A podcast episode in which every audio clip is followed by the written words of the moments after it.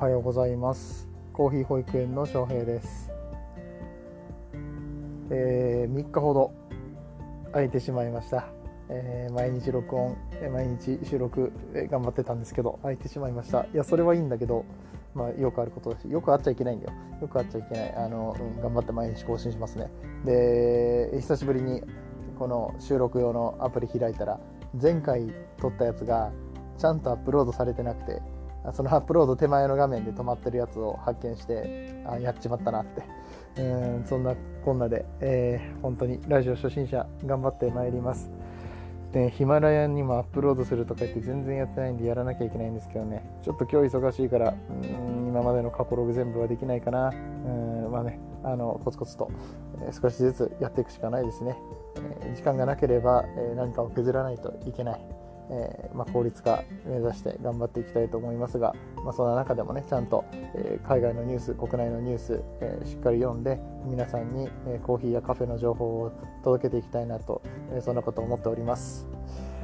え今日はですね、うんえちょっとツイッターとかで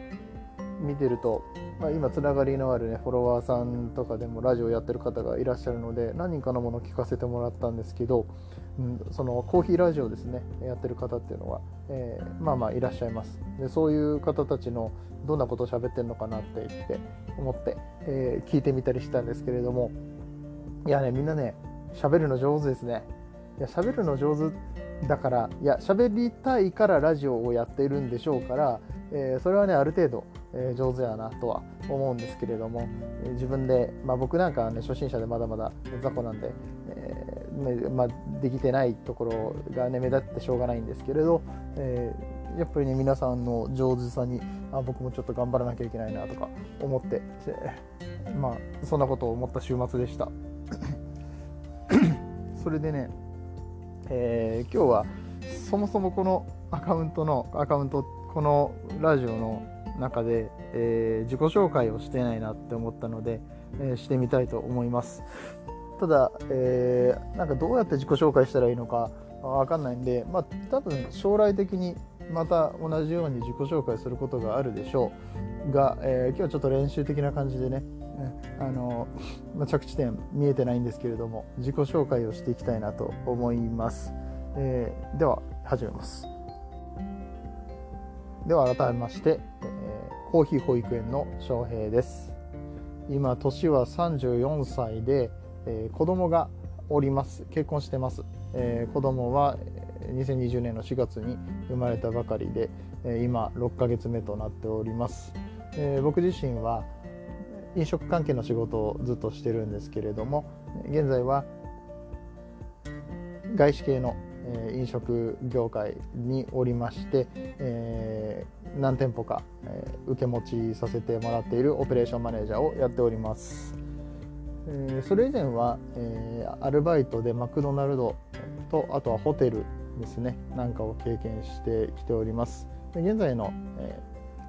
ー、お店お店現現在の企業に関しても最初はアルバイトから始めて、まあ、そこから叩き上げで、えー、そんな、えー、オペレーションマネージャーですね、えー、なることができました、まあ、そういうあのベンチャー企業ですね。の方に行かせてもらってます。めちゃめちゃですねとかええとか入ってごめんなさいね。なんか本当あの見切り発車も甚だしい、え、そんな自己紹介になってますが、まあ、今日は練習だから、まあ、そういうところもね、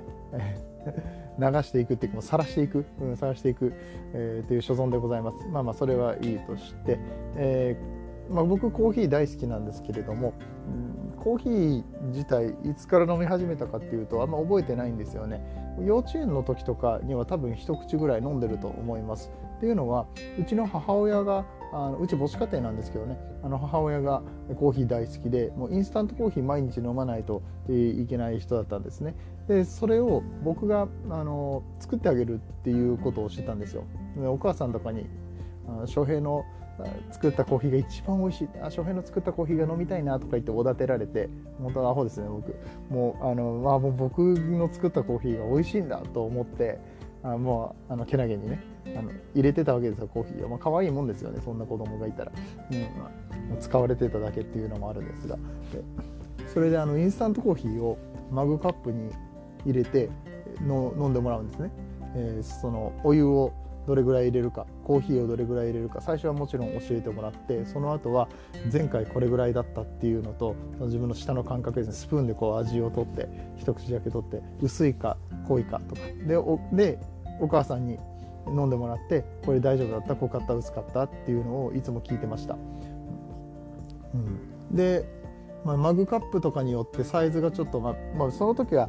あのスケールを使ったりとかもしてませんし何グラムかとかは分かってないからスプーンで1杯2杯3杯。あれなんかちょっと少ない気がするから3杯半かなとか入れてやったりしてましたけどあのいつも同じマグを使っていればなんとなく感覚で分かるんですよね。でそれがあの流しにあったりとか洗われてなかったりとかするんですよ。他で使われてたりとか。でそういった時にはあの他のマグ使うしかないのでもうなんかあこれこれで大丈夫なのかな。いつもだったらあのマグでこれぐらいの大きさからこっちちょっと大きいから少なく見えるのかなとかそんなことをなんとなく思いながら、えー、お母さんにコーヒーを入れてあげてました。でこれが多分多分幼稚園の時には始まってたと思うんですけどもうんまあ、記憶としては小学校1年生の時には確実にやっていただろうっていう感じの記憶があります。でそんな感じでコーヒーは飲んでましてでもうもだから小学校2年生の時にはブラックコーヒー普通に飲んでたと思うんですよ。普通にっていうかそんなバカバカ飲むわけじゃないですけど、うん、ちょっとちょうだいとか言ってお母さんのやつコーヒー飲んでましたね、うん。だと思うんですけどね。これちょっと確認しなきゃいけないんでソースが曖昧な、うん、お母さんにもちょっと聞いてみたいと思います。でそんな感じでコーヒーはずっと好きでもう中学の時なんかはもう普通に自販機でコーヒー買って飲んでるなんかそういうなんか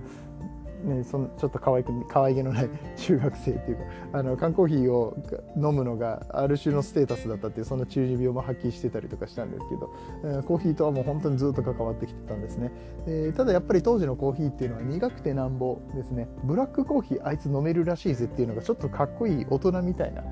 そんな感じでしたね。二十歳とか1820歳になったらもう当然あのコーヒーはブラックで飲むものっていうような感じででそこからなんか苦みのある美味しいしいコーヒー屋さん回ったりとかしてなんかその喫茶純喫茶ですね。純喫茶でトーストをかじりながら 僕名古屋の出身なんでモーニングの文化もあって、うん、もうそこら辺のいろいろんな純喫茶回って あのコーヒーを飲むことをしてました。そのね、雰囲気とかも全て合わせてやっぱそれが素晴らしいものだ美味しいものだっていうことを思いながらねコーヒー片手に本読んだりとかしてましたね。うん、で、まあ、ずっとコーヒーやってたんですけれども今の仕事で、えー、カフェをの部門を立ち上げるもともとキッチンだけだったんですけど僕キッチンの出身で調理師なんですけどもカフェの部門を立ち上げるので、まあ、そちらの店長やってほしいって言われてカフェに移ったんですね、えー、でキッチンもあるのでもちろん、えー、どちらかというとキッチンメインなんですけどもカフェカフェがあってエスプレッソマシンが置いてあって、えー、そこでラテっていうものを飲むと。もうそんなものあのスターバックスでちょっと飲んだことあるぐらい僕自身ブラックコーヒー大好きな人間だったんで注文したこともあまりないっていう状態だからだったのでめちゃめちゃ勉強したんですね。で勉強するにあたってそういう、えー、バールイタリアのバールスタイルでやっているお店だったりとか、えー、そういうところをいろいろ回ったりとかして味を取ったりとか、えーまあ、そこでお世話になった、え、マスターにコーヒーを教えてもらったりとかしたんですね。でその時に、まあ、そこで飲んだ、え、ドリップコーヒースペシャリティーコーヒーが、まあ、あまりにも美味しくて今まで飲んでたの何だったんだろうっていう概念覆されたっていうのが、えー、まず一つあります。ちょっとね 今日これ10分で終わんない10分で全然終わらなくてちょっと2回に分けましょう。であの今日はもうそこまでします。これこれ今まで話したのが愛知まで愛知の話なんですよ。であの愛知にあったパルランテっていうお店があるんですけど、えー、パルランテっていう、えーまあ、コーヒー屋さんイタリアンバールスタイルのお店があってそちらの、カプチーノも美味しいし、えー、コーヒーも美味しいしもうなんだろうそこでも全てが覆されてもうあの春日春日井市っていうところなんですけども、えー、そこの他のまあ、まあ、春日井市とあとその周辺にある都市を含めても、えー、パルランテに勝てるコーヒー屋さんコーヒーを飲むんだったらあそこしかないだろうっていうレベルで、えー、めっちゃ美味しいんですよ。うん、で最後パルランテの話になっちゃったんですけどもそんな感じで、えー、僕のコーヒー好きっていうのが加速していきましたで今度はまあスペシャリティコーヒーにどんどんハマっていくわけなんですけれどもその辺の話だったりとか、まあ、今現在このえー、コーヒー保育園っていうラジオを立ち上げた、えー、きっかけなんかについても話したいと思います。じゃあ次回に続くということでバイバイ。